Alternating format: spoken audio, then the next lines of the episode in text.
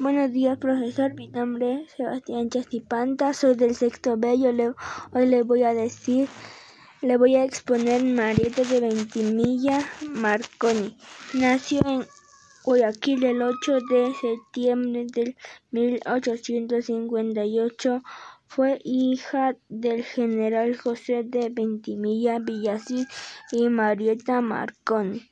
Fue la primera mujer en salir en las calles de Quito sin compañía masculina. Realizó diferentes obras en Quito, como la recuperación del Parque Alameda, la remodelación del, del Hospital San Juan de Dios entre los años 1876 y 1883 hizo como primera dama durante el gobierno de, de, su tío el general Ignacio de Ventimilla, ya que él era soltero.